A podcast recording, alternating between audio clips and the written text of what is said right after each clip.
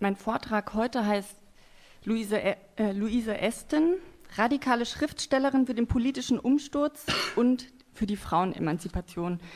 Und ich bin dazu gekommen, sie eigentlich erstmal selbst sprechen zu lassen, um einen Eindruck zu äh, geben über diese Flammensprache des Vormärz. Die ist nämlich ähm, unglaublich, ganz bezeichnend und sie sind ja sozusagen alle Insider. Ich lese ein Zitat vor von 1846. Es stammt aus einem ihrer Romane, Luise Aston. Ein blasiertes Geschlecht hält es für Torheit, an Ideen zu glauben und nach ihrer Verwirklichung zu ringen. Die feine Welt verachtet die Ideologien, die Schwärmer, deren Kompass nicht von dem Wind der faden Mode umgetrieben wird, indem die, Flücht, äh, die in dem flüchtigen Genuss des Augenblicks nicht aufzugehen vermögen. Da schlürfen sie die Diplomaten, die Aristokraten, die ganze Seligkeit eines komfortablen Lebens, spielen wie Mückenschwärme in der Abendsonne, während es in den, in den Völkern rollt und grollt wie Donner ferner Revolutionen und ihre Blitze aufzucken am Horizont der Geschichte.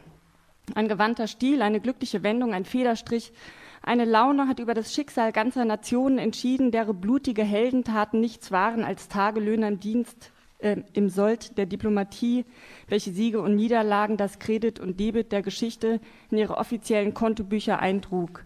Doch die Zeit wird und muss anders werden. Es sind nicht bloß Gespenster, die mir in meinem Kopf herumpoltern.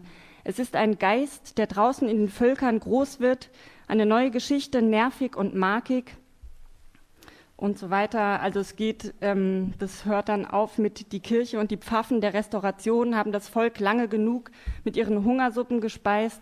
Panem et circenses, Brot will das Volk, die blutigen Spiele gibt es aus eigenen Mitteln dazu. Das ist so ein Tonfall, den sie unter anderem drauf hat. Das ist zwei Jahre äh, vor der Veröffentlichung des Kommunistischen Manifests. Ähm, das ist äh, sozusagen das Intro zu den, zur Schriftstellerin des politischen Umsturz und zur Frauenemanzipation lese ich auch noch gleich eine Passage vor.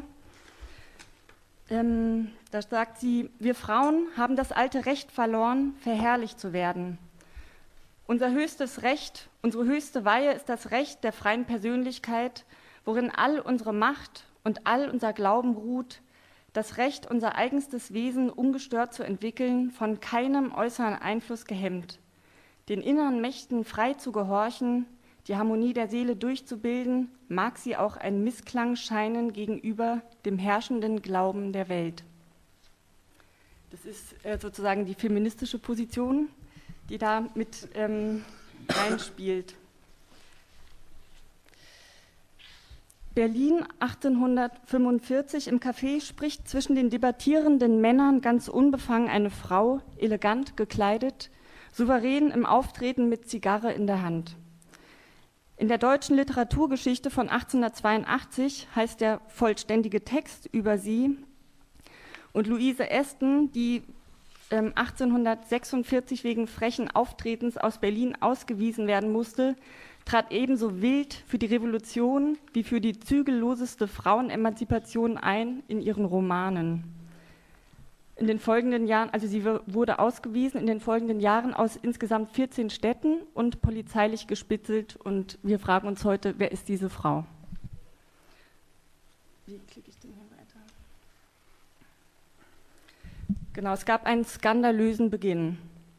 Freiem Leben, freiem Lieben bin ich immer treu geblieben, erhob die Schriftstellerin Luise Esten im Gedicht kurzerhand zu ihrem Lebensmotto und sorgte damit schon vor den revolutionären Ereignissen von 1848-49 nicht nur in Berlin für erhebliches Aufsehen und moralische Entrüstung. Die politische, Lös äh, die politische Losung mag der Thron in Flammen glühen, mit der sie den politischen Umsturz befeuerte, stand der Proklamation für freie Liebe in nichts nach.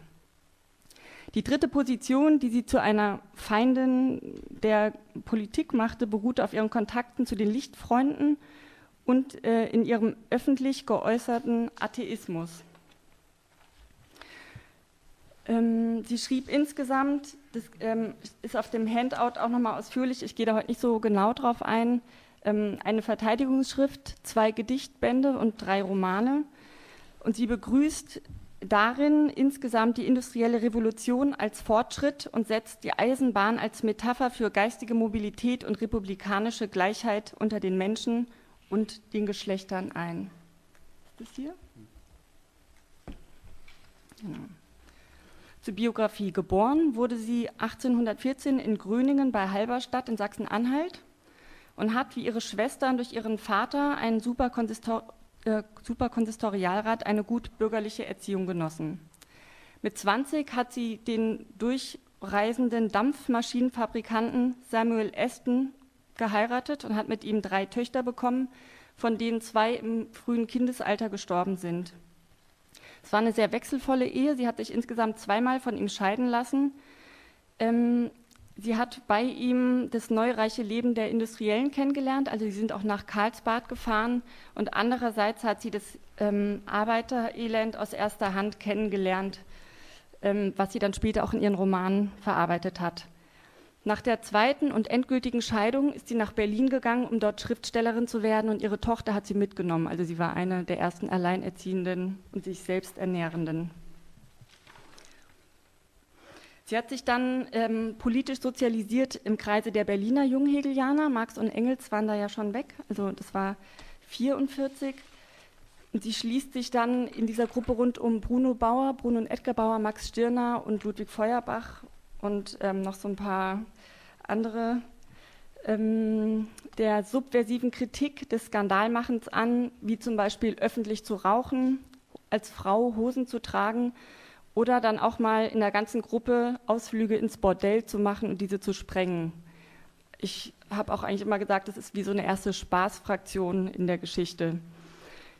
Nicht nur ihr Lebenswandel im Umfeld der Berliner Freien sorgt für Aufsehen, sondern auch die Widmung ähm, von, dem, von Rudolf Gottschall, ihrem ersten Lebensgefährten, in dem Gedichtband Maria Magdalena. Dort äh, erhält sie praktisch den Ruf einer unmoralisch lebenden Frau zu sein, den sie nicht mehr los wird. Es gibt eine Karikatur, der, die auch auf dem Handout ist, ähm, die sie zusammen mit Emma Herwig und Lola Monté zeigt. Also sie ist sehr berühmt und wird sozusagen darüber eingereiht bei diesen Bilden. Ohne eine Zeile geschrieben zu haben, wird sie aus Berlin ausgewiesen und lebt fortan in Köpenick.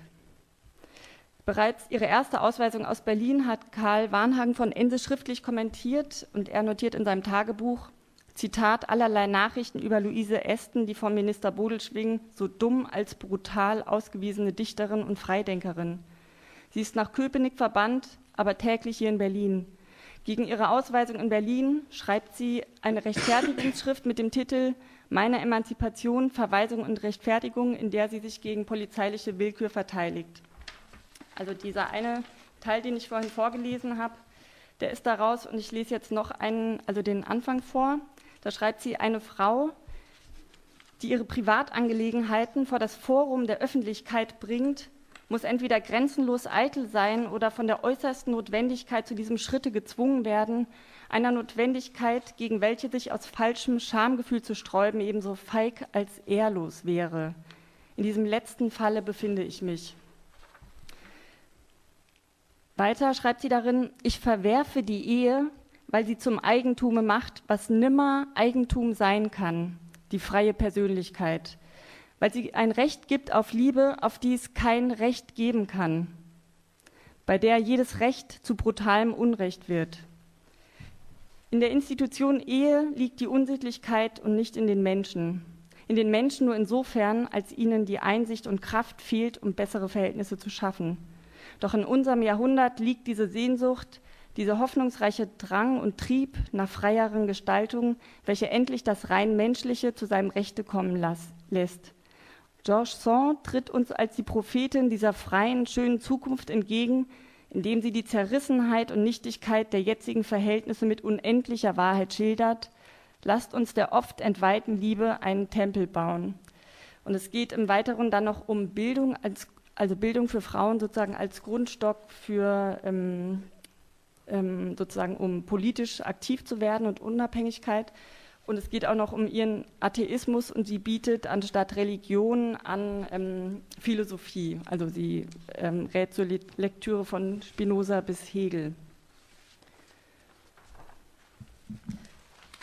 Ähm, genau, achso, da wollte ich noch sagen, sie bezieht sich hier ganz klar auf Georges Sand und ähm, sie ist eine, die ganz stark mit Vorbildern arbeitet aus Frankreich und sich überhaupt sehr stark auf Frankreich bezieht.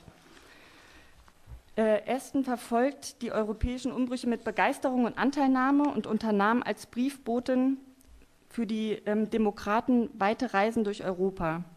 In der Öffentlichkeit und auch in der bürgerlichen Rezeption wurde stets mehr ihr Betragen ausgeschlachtet, das laut dem vertraulichen Schreiben des Senators, Chef der Polizei zu, äh, in Königsberg, dem eines öffentlichen Mädchens glich. Ähm, ich lese noch ein Zitat vor über Aston. Bisweilen, doch selten, zog sie auch Männerkleidung an wie die Pariser Aurora. Das gemeint ist Georges Sand. Doch, möchte sie, doch mochte sie noch so herausfordernd auftreten, es geschah stets mit Grazie und einer gewissen Vornehmheit. Sie war weit davon entfernt, ein polterndes Mannweib zu sein. Im Gegenteil, sie hatte etwas Sanftmütiges und Feines in ihrem Wesen.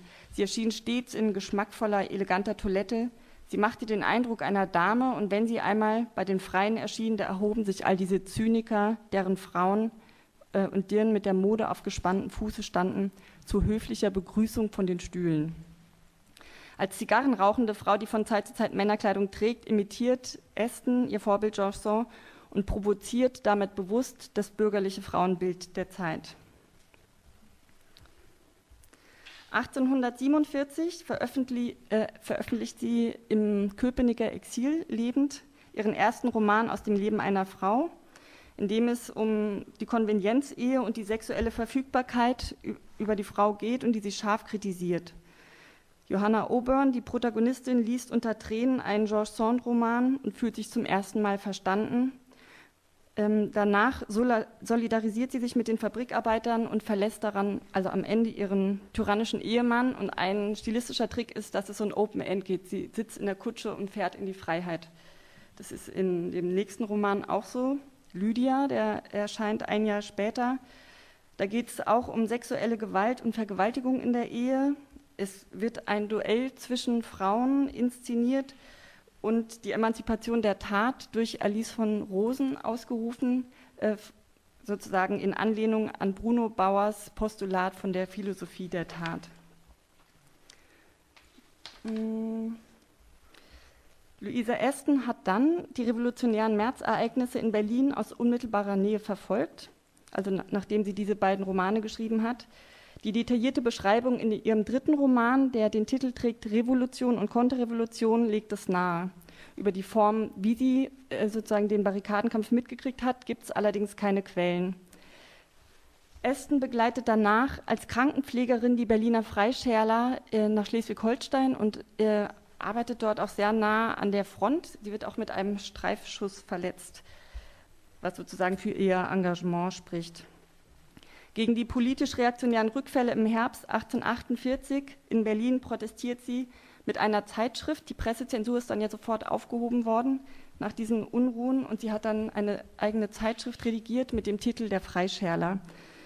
Ähm, es ist dann, es ist ja alles Knall auf Fall, die Reaktion kommt, die, ihre Zeitschrift wird verboten und ähm, sie wird erneut aus Berlin ausgewiesen. Und sie schreibt dann sehr ironisch im Duktus auch anderer äh, Vormärz-Schriftsteller wie Ludwig Börne, an dem sie sich unter anderem orientiert. Ähm, das Zitat steht drauf: Der edle Mensch tut das Gute nur um des Guten willen. Der Künstler übt die Kunst nur um der Kunst willen. Die Polizei weist aus nur um der Ausweisung willen. Also sie hat eigentlich ein sehr selbstbewusstes politisches Standing, kann man sagen. Fünf Monate später äh, ist sie dann erstmal in Hamburg. Also sie muss dann sofort Berlin verlassen, geht nach Hamburg. Ähm, und ich berichte weiterhin über sie von außen aus dem bremischen Beobachter. Ähm, über sie, ähm, Zitat, selten hat ein Gast in Hillmanns Hotel so viel von sich reden gemacht als die Ästen. Namentlich unter den Damen, zumal den Jüngeren, ist fast nur von der Ästen die Rede. Wer sich von der Schamlosigkeit ihrer Feder überzeugen will, der lese die letzten Bogen ihres Romans Lydia. Wie man vernimmt, äh, wie man vernimmt wird sie ihre hiesige, reiche Muße zur Anfertigung eines neuen Romans unter dem Titel König und Proletarier benutzen. Dieses wird ihr dritter Roman Revolution und Konterrevolution, der bereits äh, 1849 herauskommt. Also diese ganze Reichsverfassungskampagne wird da politisch nicht mehr mit aufgearbeitet. Die revolutionären Ereignisse ähm, von Wien und Berlin werden dort wiedergegeben und auch diese Verratssituation in Schleswig-Holstein und der endet dann in Frankfurt am Main, wo Fürst Lichnowsky ähm, umgebracht wird.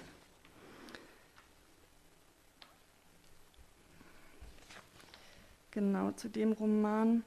Also in diesem Roman etabliert sie eine Figur, Alice von Rosen, das ist eine omnipotente revolutionäre Kämpferin, eine utopische Figur. Es ist auch wie so eine Art Germania, also eine äh, Hoffnung oder eine Wunschfigur, was den Freiraum von Frauen angeht.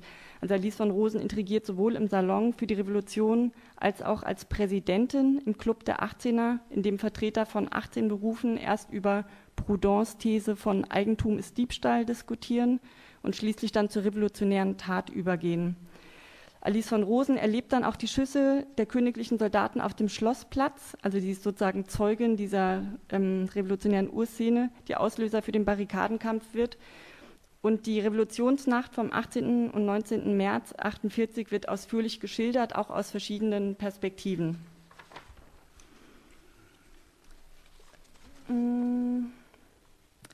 Genau, wie im, Kommunist, äh, wie im Manifest der Kommunistischen Partei von Marx und Engels werden Bauern und Handwerker bei Ästen, die sind ja eigentlich zu dem Zeitpunkt noch tragende gesellschaftliche Schichten, nicht mehr in dem revolutionären Konzept beachtet. Stattdessen wird bei Ästen der Proletarier, der wird hier repräsentiert durch Ralf, eingeführt, der sich auf der Barrikade für den revolutionären Elan ähm, mit revolutionärem Elan für den gesellschaftlichen Umsturz einsetzt. Also das ist so eine richtige Inszenierung der Proletarier, der aus der Borsigschen Fabrik kommt und dort kämpft. Ein Effekt von ähm, Luise Estens Erzählstrategie ist eine Egalität, eine neue Egalität zwischen den Personen. Die Klassenunterschiede werden in so einer Art durchgehenden Kamerafahrt aufgehoben von dem Erzählstil. Aber ich mache jetzt keine weiteren Beispiele. Die üblichen abgeschlossenen Räume, die die Standeszugehörigkeiten repräsentieren, werden bei ihr durchlässig. Die zweifelnde Innensicht der Fabrikarbeiterin Anna, die ihren kümmerlichen Stundenlohn ausrechnet, steht auf derselben Ebene wie die des zweifelnden Königs in dieser Revolutionsstunde. Die Figuren werden durch die Nahaufnahme auf ein gleiches Niveau von Menschlichkeit gehoben. Das Ideal von der Gleichheit aller Menschen wird in diesem Erzählstil ausgedrückt und vorweggenommen. Die Innensicht der Menschen aus allen Schichten wird nebeneinander gestellt und durch handelnde Personen direkt miteinander in Verbindung gebracht. Die bis dahin geschützten Orte werden durchlässig, wenn sie von der Protagonistin in der Vertikale von ganz unten nach ganz oben durchlaufen werden, vom Fabriktor bis zum Königsschloss. ähm, ich habe jetzt noch ein Beispiel aus dem Roman, die Barrikade als gefeierte Requisite von Aston. Und zwar ähm, fange ich an mit einem Zitat von ihr. Das ist eine Beschreibung. Hinter der Barrikade war, umgeben von Steinpyramiden, eine tiefe Grube aufgeworfen. Ach so, habe ich hier eigentlich noch weitergemacht? Ja, das kommt noch später. Ähm, darin saßen die Frauen und Kinder, welche über Kohlenfeuer Kugeln gossen, die Gewehre luden und die Verwundeten verbanden. Andere brachten Blei von Fenstern, Stücke Eisen, kleine Steine und was sonst in den Gewehrlauf hineingepropft werden konnte herbei. Es war ein Getreibe, dass es schien, als ob die größte Unordnung herrsche, und doch stieß keiner den anderen. Der Geist der Kampflust brachte Einheit in die scheinbare Verwirrung. Die Kanonen donnerten, die Gewehrsalven krachten, die Steine flogen, die Verwundeten ächzten, dazwischen tönten die Kommandoworte und jubelten die Kämpfer einander zu. Also die Frauen helfen hier hinter der Barrikade. Luisa Aston entwirft mit ihrer Alice von Rosen allerdings einen Frauentyp, der sich völlig selbstständig am Kampfgeschehen des Berliner Barrikadenaufstands betätigt. Und soweit ich weiß, hat sie keine historischen Vorbilder. Ähm, Nochmal Zitat. Luise Aston. Alice eilte nach Hause, um sich in ihre Männerkleidung zu werfen. Hört ihr den Kanonendonner? Ha, Der Tanz hat schon begonnen und ich bin immer noch nicht im Festkleide, um daran teilnehmen zu können. Die Revolution bricht los. Die Freischärler-Uniform von Alice von Rosen ist nicht die Bedingung ihres revolutionären Handelns, sondern ein Symbol. Die Uniform unterstreicht hier den außerordentlichen Charakter ihrer Heldin. Die Männerkleider sind ein praktisches Kostüm, das darüber hinaus die Eroberung männlicher Handlungsspielräume ermöglicht und einen emanzipatorischen Anspruch ähm, signalisiert. Angetan mit ihrem Festkleide erscheint Alice nun auf der Barrikade, wo sie mit vollem Respekt durch die Worte empfangen wird, Sie sollen uns anführen. Durch ihren Vorsitz in der Demokratischen Gesellschaft der 18er ist sie den Aufständischen bekannt und sie nimmt diesen Auftrag auch ohne Irritation an. Irritiert ist allein ihr Liebhaber Ralf. Der reagiert mit einem klassischen Beschützerinstinkt ähm, und das lese ich jetzt auch noch mal vor. Ralf äh, ruft ihr zu: Um Himmels Willen, was machen Sie denn hier? Also auf der Barrikade. Kommen Sie, ich will Sie an einen sicheren Ort bringen. Und Alice antwortet: Bah, Denkst du, ich bin eine Memme, wenn ich auch ein Weib bin? Nenn mich du, denn hier sind wir alle Kameraden. Von Rosen fordert also Barsch die Gleichstellung der Geschlechter im Kampf und negiert auch durch das befohlene Du den Standesunterschied, der zwischen beiden herrscht. Dies sind also die Metathemen, die bei diesem Kampf auch auf der Tagesordnung stehen und mitverhandelt werden.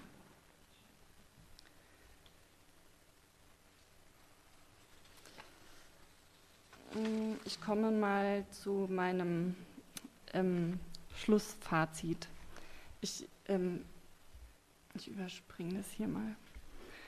Also will man Luise äh, Estens Rolle in der Revolutionsphase bewerten, sollten zwei Aspekte im Vordergrund stehen. Erstens äh, hat sie als eine der ganz wenigen Frauen die Revolution in ihren literarischen Werken ausdrücklich begrüßt und zwar nicht aus nationalen, vaterländischen, sondern aus politischen und sozialen Gründen. Zweitens muss ihre Rolle als Übermittlerin von Briefen und Botschaften unter den demokratischen Kräften in Europa gewürdigt werden. Luise Esten war mit einer Vielzahl nicht nur der Berliner politischen Akteure bekannt. Ihre Reisen nach Frankreich, England, Italien und in die Schweiz waren nicht nur Kuraufenthalten geschuldet, besonders die Wiener Akten begründen den Verdacht, sie dienten zugleich oder sogar ausschließlich einer unverdächtigen Reisetätigkeit, um geheime Botschaften zu transportieren. Luise Esten hat das politische Konzept vertreten, dass auf revolutionärer Ebene Proletariat und Aristokratie gegen die Bourgeoisie zusammenkämpfen müssen, wie sich das in ihrem Roman Revolution und Konterrevolution niederschlägt und auch scheitert. Damit trägt Esten aber dem damals geringen Grad der Industrialisierung im Deutschen Bund Rechnung und der damit einhergehenden schlechten Organisation und Bildung der Arbeiter. Ihr Modell ging historisch nicht auf und ist fast in Vergessenheit geraten und irritiert manchmal beim Lesen ihrer Romane. Sie war für mehrere Jahre auf jeden Fall Teil des europäischen revolutionären Netzwerks. Heute stehen ihr Mut zum politischen Engagement, ihre Ausdauer, sich in öffentliche Angelegenheiten einzumischen, ihre Radikalität, mit der sie Frauenemanzipation persönlich umgesetzt hat, ihre Kraft zum Widerstand gegen gesellschaftliche wie staatliche Repressionen und die eigene Entscheidungsfreiheit im Zentrum der Bewertung. Und nicht zuletzt ihr Beharren auf das Recht der freien Persönlichkeit. Und sie lässt Alice von Rosen in ihrem Roman sagen, Habt ihr euch selbst nicht verloren, so habt ihr nichts verloren. Es gibt keinen Verlust als den des Glaubens an sich selbst.